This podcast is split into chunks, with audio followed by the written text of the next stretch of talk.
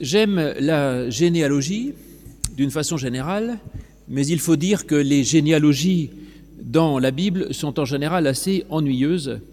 Et pour avoir lu moi-même tout l'Ancien Testament, j'ai tout lu, mais j'avoue humblement qu'en général, quand il y a trois pages de généalogie, j'ai sauté. Dans le Nouveau Testament, c'est pareil. L'évangile de Matthieu commence par une interminable généalogie de Jésus, euh, que tout le monde saute également, ou pense que ça n'a aucun intérêt. Et comme j'aime euh, sauver les choses qui semblent irrattrapables, euh, je me suis demandé ce qu'il pouvait y avoir d'intéressant, néanmoins, dans cette longue généalogie de Jésus qu'on nous impose au début de Matthieu. Et en fait, il y a effectivement là beaucoup d'enseignements, et euh, je vais les, voir un petit peu avec vous si vous le voulez bien. D'abord, seuls Matthieu et Luc donnent des généalogies de Jésus. Marc n'en parle pas, Jean non plus. Les deux généalogies sont euh, à peu près totalement différentes à partir de David, euh, ce qui pose problème, ce qui a posé problème aux historiens. Euh, en fait, on, trouve des solutions pour essayer de faire en sorte que de penser que les deux peuvent être vrais en même temps, mais en tout cas, ça prouve une chose, à mon avis, c'est que ces généalogies ne sont pas historiques. De toute façon, ça colle pas au niveau du, nombre d'années, enfin, rien ne va, quoi mais ce sont des généalogies euh, théologiques. Et si c'est théologique, c'est qu'il y a un message, et s'il y a un message, il faut le, il faut le trouver. Tout d'abord, quand on lit le début de l'évangile de Matthieu, il est présenté en disant euh, livre de la Genèse de Jésus-Christ, fils, fils de David, fils d'Abraham, ou fils d'Abraham, fils de David. Après, il va donner le détail. Donc, dès les premiers mots, Jésus est présenté comme fils d'Abraham, et comme descendant de David. C'est déjà un message qui, est assez clair. Si les fils d'Abraham, ça veut dire que Jésus euh, assume pleinement toute l'histoire d'Israël, et si les fils de David, c'est qu'il est potentiellement Messie. En effet, les Juifs attendaient un Messie qui soit le fils de David, et je vous renvoie pour ça à la prédication que j'ai faite à Noël, qui explique justement cette attente messianique du peuple juif d'un Messie qui viendrait accomplir toutes les promesses de Dieu, qui serait appelé fils de David. Donc Jésus est possiblement Messie et en même temps il assume toute l'histoire du peuple et, c'est tout à fait euh, tout à fait très bien. Donc il faut lire l'Ancien Testament qui nous prépare très bien à la lecture du Nouveau. Et ensuite Matthieu va détailler depuis Abraham jusqu'à euh, Jésus, en passant par beaucoup de gens, il va détailler toute une généalogie du Christ euh, qui est une généalogie purement humaine. En soi, c'est déjà intéressant parce que euh, ça montre que Jésus ne tombe pas du ciel, si vous voulez. Il est l'héritier d'une histoire humaine. Et ça, je crois que c'est assez important de le dire, parce que cela veut dire qu'on n'a pas affaire à une sorte de, je dirais, d'extraterrestre divin, que l'astre d'en haut qui vient nous visiter, le Fils de Dieu qui tombe du ciel pour nous voir. Jésus euh, certainement vient du ciel, mais il vient aussi d'une histoire terrestre. Et autrement dit, les, les, comment dire, Jésus est, s'il est divin d'une certaine manière, il est aussi pleinement humain. En tout cas, il ne se fait pas en dehors d'une histoire humaine et terrestre. Et donc Jésus a toute une histoire terrestre qu'il doit assumer pour le meilleur et pour le pire. Pour le meilleur, ça nous, enseigne que, euh, je dirais, tout ce que l'on a reçu de, ceux qui nous ont précédés euh, n'est pas nul. Euh, Jésus est quand même l'héritier de tous ces gens-là. Enfin, tous ces gens-là ont fait en sorte qu'il existe. Hein, donc, tout ce que l'on reçoit des générations précédentes n'est pas à, négliger. Et, et, et c'est important de le dire, et peut-être aussi cela nous enseigne que les, les grâces de Dieu qui, qui, nous semblent tomber du ciel, euh, parfois passent aussi par des mains humaines, c'est-à-dire que l'histoire humaine peut véhiculer la grâce de Dieu, et donc il ne faut pas mépriser complètement les choses humaines et terrestres. Et donc cette généalogie, quand on la lit en détail, on voit qu'il y a un peu de tout, en fait. Il y a des gens absolument formidables, il y a des, grands noms quand même. Abraham, c'est pas n'importe qui. Euh, euh, Salomon euh, non plus, qui a construit le temple. David et d'autres. Et puis il y a aussi des gens assez effroyables. il y a des incestes, pas terribles, il y a une prostituée, pas formidable, il y a des rois qui sont plutôt bien, comme Yotam, euh, Ézéchias, mais il y a aussi des rois dont la Bible nous dit qu'ils étaient épouvantables, ils étaient contre Dieu et tout ça, comme Yoram ou Ahaz. Et donc on voit que l'histoire de Jésus, elle est déjà humaine et qu'il l'a assumée pleinement et qu'elle passe par le meilleur et par le pire, et aussi, pourrions-nous dire, par des tas de gens euh, totalement inconnus. C'est-à-dire qu'il y a beaucoup de quidam là-dedans, des gens dont on ne sait rien, enfin bon, donc des gens insignifiants.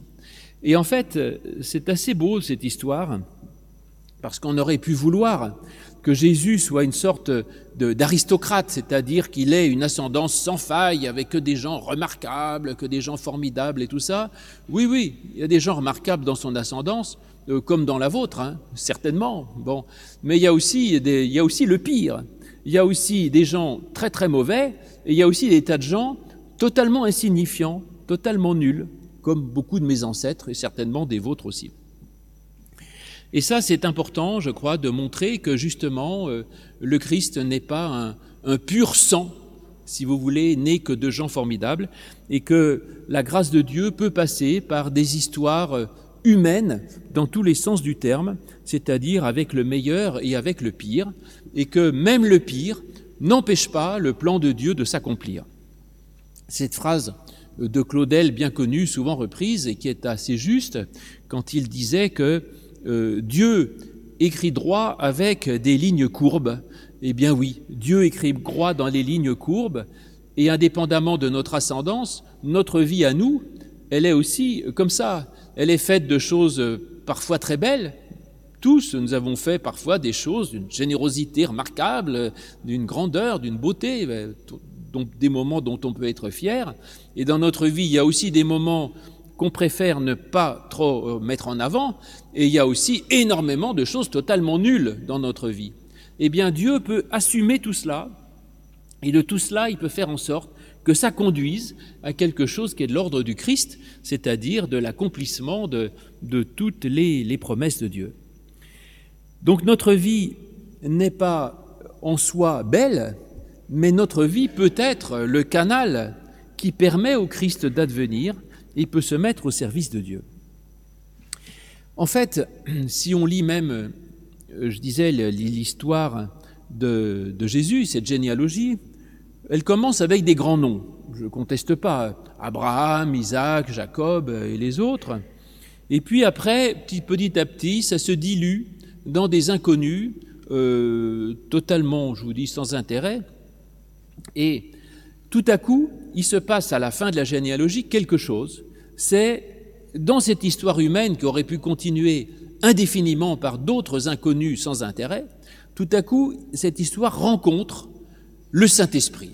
Tout à coup, cette histoire est fécondée par le Saint-Esprit en Marie, et paf, il naît quelque chose de neuf, qui est le Christ. Et ça, c'est quelque chose qui me touche beaucoup, ça montre que même une histoire totalement humaine, voire neutre et sans intérêt, quand tout à coup il y a le Saint-Esprit qui vient se mêler à cette histoire, eh bien ça fait un choc et ça transforme une histoire banale dans quelque chose d'exceptionnel. Après, cette généalogie nous dit encore autre chose. Je reviens aux deux premiers mots. Alors là, excusez-moi, chaque fois je ne peux pas m'empêcher de le faire, mais je reviens au texte original. Euh, je crois que dans ma Bible, il y a écrit euh, euh, généalogie de Jésus-Christ ou un truc comme ça. En fait, il n'y a pas écrit ça. Il y a écrit en grec Biblos Geneseos, c'est-à-dire livre de la Genèse de Jésus-Christ. Et traduire par généalogie est faux, c'est le livre de la Genèse de Jésus-Christ. Cette expression, Biblos Geneseos, on la trouve en tout cas, mais je crois peut-être même seulement, deux fois dans l'Ancien Testament. Une fois dans le récit de la création, en Genèse 2, verset 4, où il y a écrit Biblos Geneseos, donc livre de la Genèse, du ciel et de la terre. Et donc il parle de la création du monde. Et la deuxième fois, c'est un peu plus loin, en Genèse 5, où il y a encore écrit Biblos Geneseos, livre de la Genèse, et cette fois c'est des hommes. Et là, on a une généalogie, tiens, pareil, généalogie qui va partir d'Adam jusqu'à Noé. Et là, on a une troisième fois dans la Bible, Biblos Geneseos, livre de la Genèse, de Jésus-Christ. Et donc, qu'est-ce que l'on voit? On voit que pour la Bible, il y a d'abord un événement quand même colossal, qui est la création du monde. Et ça, c'est Dieu qui arrive et qui crée le monde matériel. Il y a quelque chose d'extraordinaire, c'est la création du monde euh, matériel, et c'est quand même euh, une grande nouveauté par rapport à rien qu'il y avait avant. Ensuite, il y a une deuxième création en Genèse 5, deuxième Genèse, qui est la création des hommes, avec une lignée, effectivement, de généalogie. Et donc, il y a le, le monde matériel, après, il y a l'humain qui est créé, et puis on a une troisième création, où tout à coup, de nouveau, ce Dieu créateur se remet à l'œuvre, et on a plus que du matériel, plus que de l'humain, on a un surhumain, c'est-à-dire le Christ lui-même. On est ici dans une nouvelle création et dans une nouvelle humanité. Alors que cette, euh, cette nouvelle humanité va se créer, mais cette fois, je vous l'ai dit tout à l'heure, euh, sans tomber du ciel, elle se fait en assumant les créations précédentes. Et donc le spirituel n'est pas quelque chose qui vient de nulle part, c'est notre vie matérielle et humaine, matérielle et humaine, qui peut se transformer et donner naissance à une dimension nouvelle. Et ça, ça va se faire, d'après Matthieu, en trois fois 14 générations. Trois fois 14 générations, c'est ce que dit le texte. Hein. Euh, donc 3, euh, c'est le nombre divin, c'est de Dieu, 14 c'est 2 fois 7, 7 c'est le nombre de, jours de la création. Donc vous voyez, c'est divinement fois mieux, c'est divinement mieux que deux fois la création matérielle. Enfin bref, c'est formidable. D'autres disent que c'est 3 fois 14 générations, 42 générations. 42, c'est le nombre d'années que le peuple a passé dans le désert avant d'entrer dans la terre promise d'après Josué 5.5 dans la version grecque. Et alors, 42 ans dans le désert, et ensuite, ils entrent dans la terre promise euh, sous la direction de Josué. Tiens, Josué et Jésus, oui, oui, c'est le même nom. En français, on le dit différemment, mais Josué et Jésus, en hébreu, c'est le même nom. Et donc voilà 42 qui amène aussi à Josué Jésus, qui nous fait entrer dans la terre promise. Et cette terre promise, c'est une terre spirituelle, terre où coule le lait et le miel, c'est-à-dire c'est le lieu de, l'accomplissement, de l'harmonie intérieure, de, la paix, de la joie et de l'éternité. Donc tout ça est très bien et j'aime les nombres et les chiffres, mais simplement voilà, euh, ça ne va pas. Ça ne va pas parce que les nombres euh, n'y sont pas. Et après, si on prend la peine de compter le nombre de générations indiquées dans les trois paquets de 14, on se rend compte que ça ne va pas du tout. Euh, il en manque. Euh, alors, je ne sais pas comment on compte, euh, mais quelle que soit la manière avec laquelle on compte, il en manque au moins un, peut-être même deux ou trois. Je ne sais pas si, pour moi, dans la première, il n'y en a que 12 d'ailleurs, dans la deuxième, il y en a 14, et dans le troisième lot, il y en a 13. Certains disent non, non, il faut compter le début et la fin, ça fait 14, 14, mais de toute façon, dans le dernier, il n'y en a que 13. En tout cas, il en manque. Alors ça, ça m'amuse beaucoup. Euh, certains, depuis l'Antiquité, essayent de bricoler, de trouver pour euh, faire en sorte que ce soit bien 14. Mais en fait, non, il en manque, il en manque. C'est comme ça. Et c'est pas sans signification. Il est évident que je dirais, les, les copistes de l'évangile de Matthieu savaient compter, comme vous et moi, et ils se sont rendus compte très vite qu'il en manquait un. Et ils auraient pu facilement rajouter n'importe quel nom hébreu dans la troisième série pour arriver à 14. Ils ne l'ont pas fait. Ça veut dire que c'est, à mon avis, voulu. Et ce manque, ce défaut dans la belle symétrie des 3 fois 14 peut signifier différentes choses.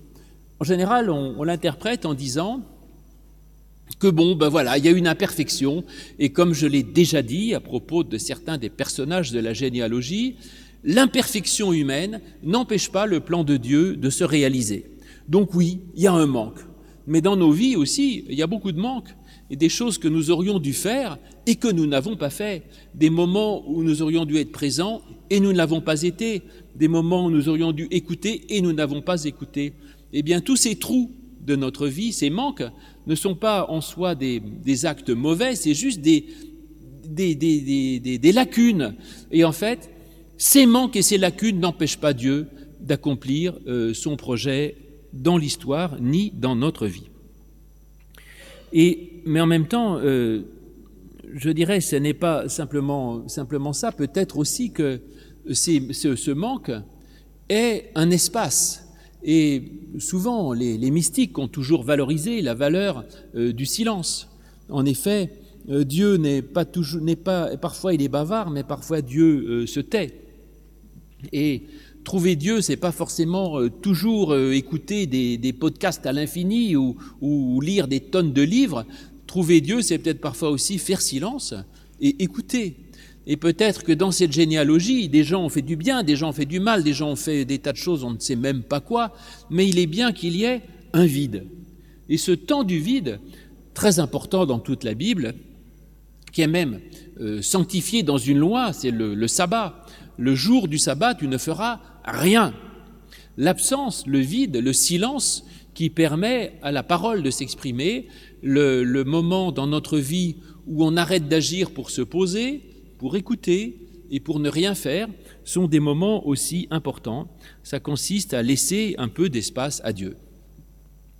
Et puis cette, cette génération perdue, ce, maillon, maillon euh, comment on appelle ça, le maillon manquant, le chaînon manquant dans la généalogie de Jésus, le, nom qui manque, alors quel est-il? Soit on peut dire que justement il est important qu'on ne sache pas tout. Donc il y a aussi des mystères, et même dans nos relations à l'autre, il faut admettre qu'on ne sache pas tout de l'autre. C'est vrai par rapport à nos enfants, c'est vrai par rapport à nos conjoints, peut-être, et même par rapport à nous-mêmes. Les, plus grands psychanalystes vous promettent que si vous faites 20 ans de psychanalyse, vous saurez tout sur vos traumatismes infantiles. Euh, parfois, c'est très bien, je suis favorable à, la psychanalyse pour en ayant moi-même bénéficié, mais parfois, il faut admettre qu'il y a des choses qu'on ne puisse pas savoir. Voilà. Et que ce, n'est pas forcément grave, parce que euh, on ne peut pas tout connaître. Et d'ailleurs, même dans le, je dirais, il y a des, la connaissance totale n'est pas une valeur en soi. D'ailleurs, dans l'Ancien Testament, il était interdit de faire le recensement d'un peuple, parce que prétendre connaître tous, ces, tous les membres du peuple, tous ses fidèles, c'est une erreur, parce qu'en fait, ce n'est pas le, nombre qui fait la valeur, mais c'est la qualité, et il y a toujours des choses à côté desquelles on passe. Donc on ne peut jamais tout savoir et il faut toujours laisser à tout le monde le bénéfice du doute. Et ce que j'aime, puisqu'on est encore dans le temps de Noël, vous savez que Jésus naît au moment, nous dit Luc, du recensement de population fait par je ne sais plus qui là. Et en fait, donc Marie et Joseph vont à Bethléem pour se faire inscrire. Ils se font inscrire et Jésus naît. C'est-à-dire que ce brave empereur, il a voulu faire un recensement. Il dit Je sais qui sont tous mes fidèles, il compte tout le monde, mais il en oublie un. Qui? Eh bien Jésus, c'est quand même dommage, c'était le seul, à la limite, il y en avait qu'un à compter, c'était lui. Et il compte tout le monde et il oublie Jésus. Voilà, et donc prétendre compter tout le monde n'est pas possible, il faut qu'il y ait un espace. Et après, dernière solution, c'est de dire que en fait, dès qu'il y a dans la Bible quelqu'un qui n'est pas nommé, eh bien c'est qu'il s'agit euh, du lecteur c'est-à-dire de celui qui lit. Puisque la Bible est un livre dans lequel on entre et dont on est soi-même un des héros. Et donc s'il manque un nom dans la généalogie, c'est que le nom qui manque, c'est le vôtre.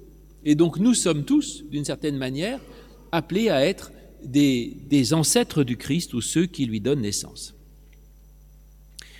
Et puis, pardon, c'est trois fois 14 générations. Euh, donc sont, coupés, c'est coupé en trois morceaux, donc il y a deux ruptures, deux ruptures essentielles dans l'histoire telle que c'est présenté. D'abord, première rupture, la naissance du grand roi qui est David, roi formidable. Le grand roi David, roi formidable qui a vraiment fait quelque chose d'extraordinaire. Et puis la deuxième rupture, c'est celle de l'exil à Babylone. Vous savez, en moins 597, je crois, l'élite du peuple a été déportée à Babylone, le temple détruit, ça a été quelque chose de redoutable. Donc, événement exceptionnel, un grand roi David, et événement terrible, l'exil, la pire des épreuves pour le peuple d'Israël. Eh bien, ces deux événements clés euh, n'ont pas empêché, une fois de plus, le plan de Dieu d'avancer, et euh, peut-être même y ont contribué. L'exil a été une épreuve, mais a été un moment d'approfondissement théologique pour Israël exceptionnel. C'est à ce moment-là qu'ils ont découvert que la religion ne pouvait pas se vivre dans des lieux faits de main d'homme, que Dieu n'habitait pas dans des temples en pierre, et que l'important, n'était pas le lieu, mais c'était le temps et c'était l'intériorité. C'est à ce moment-là que le peuple juif développe cette théologie essentielle qu'on appelle la Shekinah, c'est-à-dire que l'habitation de Dieu dans le, dans le cœur de l'humain. Dieu n'habite pas dans des temples, dans des églises, dans des, dans des lieux, mais il habite, il fait son habitation dans la personne humaine. C'est génial. Donc deux, deux ruptures, et puis après, une troisième rupture extraordinaire euh, qui est euh, l'histoire de Marie, c'est-à-dire le Saint-Esprit dont je vous ai parlé, qui fait choc avec cette histoire et qui rencontre une histoire humaine, et du coup, ça change tout. Alors, dans toute cette histoire, avec tous ces trois fois presque 14 générations, ça a été noté depuis toujours, mais je ne prétends pas aujourd'hui faire une prédication euh, originale. Euh, on note la présence de, cinq femmes. Cinq femmes mentionnées dans l'histoire. C'est assez inhabituel pour l'Antiquité. Euh, on met des généalogies paternelles, enfin patriarcales. Cinq femmes. Il y a la dernière, c'est Marie, qui pose un problème. Parce que là, il y a une rupture de généalogie. On dit en effet, je ne sais plus qui, Jacob engendra Joseph, l'époux de Marie qui engendra Jésus. Donc il y a un petit chassé-croisé euh, qui ne va pas. Donc Joseph n'est pas le père biologique de Jésus, euh, ce qui n'est pas grave pour une généalogie, puisque euh, je le père adoptif est pleinement père. C'est vrai pour la loi aujourd'hui, et c'était vrai aussi autrefois. Et donc Jésus n'est pas le père biologique, mais admettons qu'il est adopter Jésus. Mais néanmoins, ça nous enseigne quand même quelque chose. Cette rupture euh, généalogique, enfin euh, génétique plutôt, cette rupture génétique nous enseigne quelque chose. C'est que le judaïsme a toujours été quand même très, et, encore aujourd'hui dans beaucoup de domaines, très attaché à la, à la génétique. C'est-à-dire que je suis juif si ma, ma, mère est juive, je suis juif si j'appartiens au peuple juif génétiquement et autres. Et l'Évangile rompt avec ça, mais très clairement déjà là. Et il montre que l'important, c'est pas de descendre génétiquement de, Judas, de David, d'Abraham ou de qui vous voulez. L'important, eh bien, c'est d'être adopté et d'être accueilli. Et donc oui, nous sommes tous juifs par adoption, je dirais. Et nous sommes tous descendants d'Abraham par adoption. Je suis fils d'Abraham même si je n'ai pas Abraham dans mon arbre généalogique, parce que c'est en fait une, une adhésion, et l'adoption est une chose formidable, parce qu'elle suppose un, un, double oui. Elle suppose le oui du Père qui dit oui, celui-ci est mon fils, et puis un jour, le oui du Fils qui dit oui, celui-ci est mon Père. Et donc cette adoption, qui est ce nouveau mode de relation que nous avons avec Dieu, est vraiment quelque chose qui est inventé par, euh, par Jésus, en fait, par le Nouveau Testament. Le Dieu de l'Ancien Testament, on n'y échappe pas. C'est le Dieu d'Abraham, d'Isaac et de Jacob, c'est le Dieu du peuple, et dès que vous êtes juif, c'est votre Dieu, vous n'avez pas le choix. Là, le Dieu de Jésus-Christ, c'est vous qui dites, je veux reconnaître Dieu pour mon Père, et vous ne pouvez le faire que parce que, avant cela, Dieu a dit, je veux bien de toi pour mon Fils. Et donc voilà, on, inaugure un nouveau mode, si vous voulez, de relation par cette troisième rupture qui est celle d'une adoption et non plus d'un lien génétique.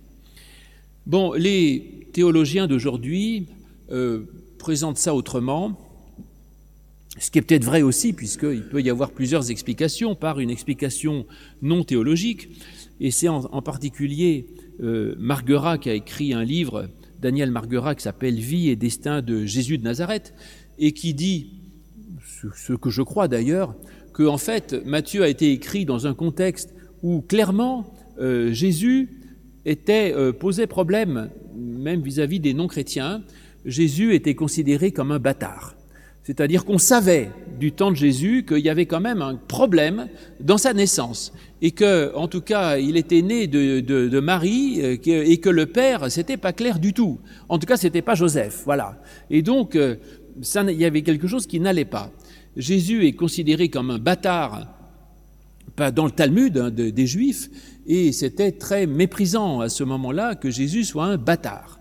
Et par conséquent, euh, nous dit Marguerat, Matthieu euh, euh, prend en compte cette, ces bruits qui couraient sur une naissance illégitime euh, de Jésus par Marie, et il dit, ben voilà, euh, c'est assumé, ça marche comme ça, et donc il prend les devants, en quelque sorte, pour essayer d'expliquer ça. Et du coup, peut-être que par là même, Matthieu va introduire euh, quatre femmes dans la généalogie de Jésus, et quatre femmes qui auront aussi eu des naissances quand même plutôt louches. Hein. C'est-à-dire pour dire, euh, Marie n'est pas la première, euh, c'est problématique, mais il y en a eu d'autres avant. Et donc les quatre femmes qu'il y a dans la généalogie de Jésus sont toutes des femmes à problème. Alors je dis ça parce que euh, ma chère collègue Florence a, a, prêché, évidemment, et beaucoup de gens le font, sur ces quatre grand-mères de Jésus, que sont Tamar, Ruth, Bathsheba et Rahab. Et, euh, et, et, elle a prêché dessus en disant, vous voyez, il y, a, quatre femmes extraordinaires dans la généalogie de Jésus. C'est vrai que ces quatre femmes seront extraordinaires parce que c'est elles, à chaque fois, qui vont permettre à ce que la, la descendance ait lieu. Euh, Dieu avait promis à Abraham qu'il aurait une descendance nombreuse, et puis par quatre fois, ça manque de, s'arrêter, et puis c'est chaque fois une de ces quatre femmes qui va relancer l'affaire et permettre à ce que la, la descendance ait lieu. Mais euh, contrairement aux féministes à tout craint, je dirais quand même que c'est pas, oui, c'est très bien qu'il y ait quatre femmes, mais quand même les quatre femmes qu'il y a là, il y a, euh, c'est quand même assez moyen. Euh, il y a quand même une, prostituée, un inceste, un adultère. Enfin, c'est bon, euh, c'est quand même les quatre femmes, c'est quatre problèmes, si vous voulez, dans cette histoire. Mais néanmoins, Peut-être justement que Matthieu n'était pas si féministe que ça et qu'il a simplement essayé de montrer que dans l'histoire de Jésus, il y avait déjà eu euh, des problèmes. En effet, euh, on nous dit, donc je vous recite, on nous dit Judas qui engendra euh, de Tamar, donc on dit le nom de la mère, Péret Céséra, Tamar, Genèse 38, qui, c'était, alors elle, ça c'était pas, bon, en fait, son beau-père Judas, il n'y avait pas de descendance. En fait, ses enfants, ses garçons ne donnaient pas d'enfants, euh, ça n'allait pas. Et Tamar, c'était la fille, c'était la femme d'un des fils de Judas. Et Tamar se déguise en prostituée pour coucher avec son beau-père, pour lui donner une descendance. Bon, c'est un procédé comme un autre. Hein. Je ne sais pas si c'est très correct, mais en tout cas, ça a très bien marché. Ça a fait un bébé, et grâce à ça, euh, le peuple hébreu est reparti. Bon, Ruth, euh, Ruth, euh, elle a quand même un petit peu forcé Boaz en se couchant nu à côté de lui à son insu pour le, compromettre et de le forcer à l'épouser. Et finalement, euh, Ruth, elle, elle, va être la grand-mère de David, je crois. Ensuite, Bathsheba, qui n'est pas nommée, c'est la femme de d'Uri. Vous savez, David qui tombe amoureux de Bathsheba ou Bethsabée, et du coup, euh, David prend Bathsheba, il fait euh, tuer Uri euh, à la guerre pour récupérer sa femme. Enfin, c'est une horreur. Et quant à Rahab, Rahab, c'est bah, la prostituée que les, de Jéricho, que les espions juifs allaient voir gentiment, pour je ne sais pas quelle raison, et, finalement Rahab va héberger les espions juifs et va sauver, va permettre à, Israël de battre Jéricho. Donc voilà les quatre femmes qui euh, sont, à chaque fois auront effectivement des conduites assez douteuses, mais à chaque fois vont, vont sauver la situation. Donc oui, elles sont bien quand même. Quatre femmes étrangères, hein, à chaque fois, qui ne sont pas, pas juives, mais elles sont, elles sont tout à fait remarquables, ces quatre femmes. Et peut-être que, certes, elles permettent d'être des cautions pour montrer que Marie n'est pas la première femme à problème dans l'histoire de Jésus, mais en même temps, elles nous donnent déjà quelque chose. C'est qu'effectivement, et ma collègue Florence avait raison de le dire, ces femmes ont été formidables, et peut-être encore plus que celles qu'on aurait pu nommer, parce que tant qu'à faire de nommer des femmes remarquables, la généalogie aurait pu nommer euh, Sarah, euh, la femme d'Abraham, aurait pu nommer euh, Rebecca, Rachel, enfin il y avait des Léa, il y avait des tas de, matriarches exceptionnels. Mais non, il cite ces quatre-là.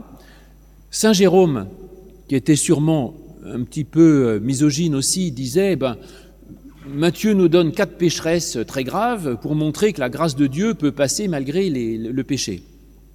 Mais en fait, non.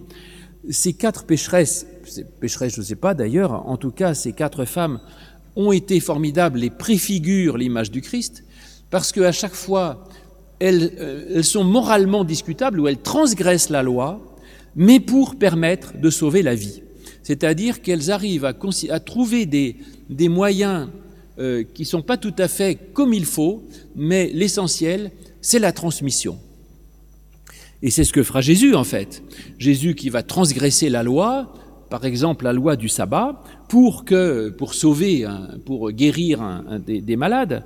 Et Jésus va sans arrêt transgresser la, la bonne morale bourgeoise de son temps en considérant que le plus important, c'est le don, c'est la transmission, c'est l'aide que l'on appartient à l'autre. Et, et c'est vrai que la chose première, c'est ça que nous disent ces quatre femmes.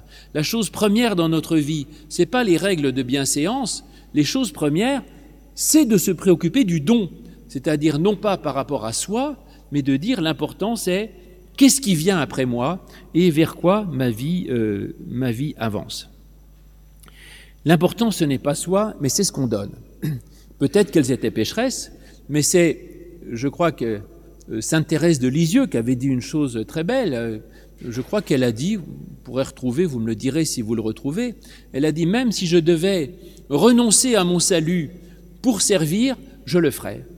Extraordinaire, c'est ça l'histoire de ces quatre femmes, qui renoncent à la perfection de façade, mais pour donner, elles sont au service des générations suivantes. Et le seul sens de notre vie, c'est de ne pas être au service de nous-mêmes, de notre image ou de notre, belle figure, mais le seul sens de notre vie, c'est les générations suivantes, c'est-à-dire qu'est-ce que l'on donne. Et donc voilà, toutes ces, ces, gens qui ont précédé Jésus et qui sont essentiels, on peut avoir de la reconnaissance pour eux. Et vous disais-je, après, dans la troisième série, on a tous ces inconnus. Alors ces 14 inconnus, ou 13, euh, c'est des noms, soit ils sont juste inconnus et voilà, mais comme je n'aime pas penser que les choses n'ont aucun sens, je me suis dit peut-être que ces inconnus ont un sens quand même, et en particulier selon l'usage de la Bible, qui est que les noms ont toujours une signification. Vous savez que Jésus, ça veut dire Dieu sauve. Ah oui, c'est pas rien quand même. Dieu sauve. Jésus, c'est le sauveur. Et tous ces noms veulent dire quelque chose et je crois qu'ils nous indiquent d'une certaine manière le chemin qui mène au Christ. En effet, je vous redonne les... Donc il y en a que 13, je crois, les derniers, 12 ou 13. Yekonia, ça veut dire l'Éternel établi. Bon, chez Altiel, j'ai demandé à Dieu. On peut voir là toute, toute une vie spirituelle, hein, si l'Éternel établi, je demande à Dieu. Zorobabel, ça veut dire descendance de Babylone. Alors, Babylone, c'était pas très bien, mais Babylone, c'était surtout, on l'a vu, le lieu de l'exil, c'est-à-dire de l'épreuve. Donc oui, je sais aussi que je suis de la semence de difficultés et d'épreuves, et je le reconnais. Abioud, ça veut dire père de majesté. Eh bien, je reconnais Dieu. Eliakim, Dieu veut établir. Vous, vous établir. Azor, le secours. Tzadok, la justice. Formidable, le secours de Dieu et la justice. Ben oui, c'est pas tout cuit, je, peux aussi participer un peu. Pardon, Haïm, ça veut dire Yahvé affermi. Dieu me donne de la force. Eliud, Dieu de majesté. Je reconnais la grandeur de Dieu. Et en même temps, Éléazar, Dieu a secouru. Dieu est grand, mais donc il me secourt. Matane, le don. Je garderai que celui-là personnellement, le don reçu et le don donné, le cadeau. Jacob, c'est-à-dire il garde, il protège. Et Joseph, il ajoute, il ajoute quoi? Jésus. Voilà toute l'histoire de la foi. Bon, c'est le chemin de foi après cette déportation, cette aliénation, c'est le rétablissement dans l'épreuve. Et enfin, voyez-vous donc, tout ce chemin euh, très divers, très cabossé, fait du meilleur et fait du pire, fait de noblesse et de bassesse, tout cela est assumé par Dieu qui garde tout et qui ne rejette rien dans l'ombre. Il assume. Et il prend tout ce, ce tohu-bohu, dirais-je, originel, comme il prend tout le tohu-bohu de notre propre vie, de notre propre histoire, pour le transformer dans une réalité nouvelle qui est le Christ. Christ, vie nouvelle, éternelle, accomplissement, euh, le, la paix et le salut. Et tout ça qui nous est offert. Et si notre route est comme celle que représentent tous ces individus, elle peut mener de la même manière au Christ.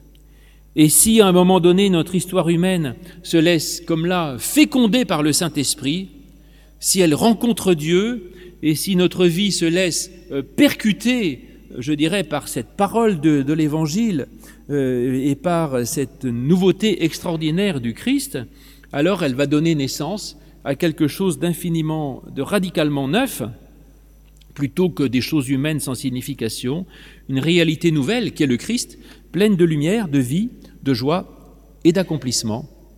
Amen.